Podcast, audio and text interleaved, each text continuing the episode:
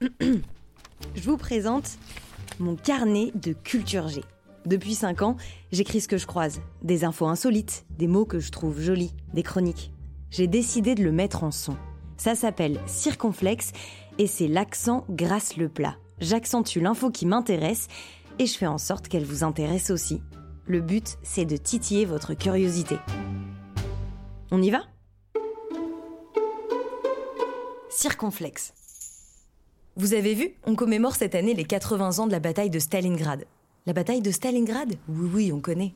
Ah oui, vous connaissez Vous savez que Stalingrad s'appelle désormais Volgograd? Et vous savez où c'est? Allez, je vous aide. Vous voyez l'Ukraine? Eh bien, c'est à l'est de l'Ukraine et au nord de la Géorgie. Ça va? Allez, je vous fais un petit topo sur la bataille de Stalingrad en deux minutes chrono. La bataille commence le 23 août 1942.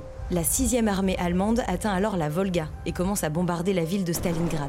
Pendant plus de six mois, la Wehrmacht et l'armée rouge se livrent une lutte sans merci, faisant près de 2 millions de morts. Pourquoi? Hitler ne voulait même pas la ville. Au début surtout. Après, elle est devenue un symbole, mais au début, elle n'était qu'une simple étape vers le Caucase et ses réserves de pétrole.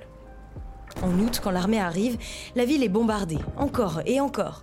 Mais quand il n'en reste que des ruines, qu'elle gît là, à peine debout, brinque-ballante, éventrée, quand la ville est morte, elle ne tombe pas. Non, parce qu'une ville en ruine est plus facile à défendre. Les soviétiques se cachent dans les décombres, dans les souterrains et les égouts. Ils entourent les Allemands, les enferment dans la ville et devant cette rivière qu'ils n'arrivent pas à traverser. Pendant six mois, les deux armées se battent au corps à corps. C'est une boucherie. Chaque jour fait entre 4000 et 9000 victimes. À la fin, l'armée allemande jusque-là invincible est acculée. D'un côté, les taux soviétiques se resserrent, de l'autre, la mort glacée. Les corps, fragilisés par le manque de provisions, brisés par le froid, tombent, s'affaissent, sans un bruit. Et les autres, trébuchant maladroitement, les enjambent.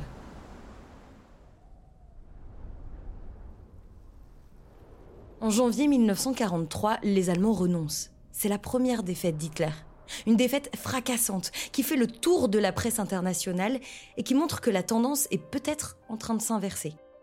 Ces Allemands, soldats invincibles partis à la conquête de l'Europe, s'inclinent à Stalingrad. Au même moment, les Anglais et les Américains débarquent en Afrique du Nord. L'Allemagne nazie est en mauvaise position et ça, ça va donner un sacré coup de fouet à beaucoup de mouvements de résistance en Europe. 80 ans plus tard, la ville a changé de nom, Volograd. Mais ce nom de Stalingrad résonne toujours. Cette bataille, unique par sa durée, son horreur, ses conséquences et ses victimes, a marqué l'histoire du XXe siècle.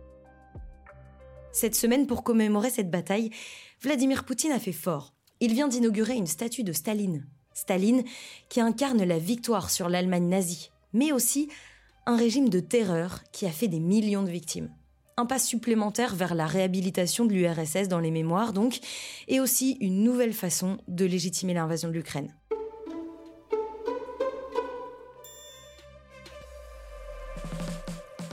Merci d'avoir écouté ce podcast. N'hésitez pas à sortir votre map monde et aller voir où se trouve Volograd. Si vous avez aimé cet épisode, mettez des étoiles, des commentaires, abonnez-vous et parlez-en autour de vous. Allez, à la semaine prochaine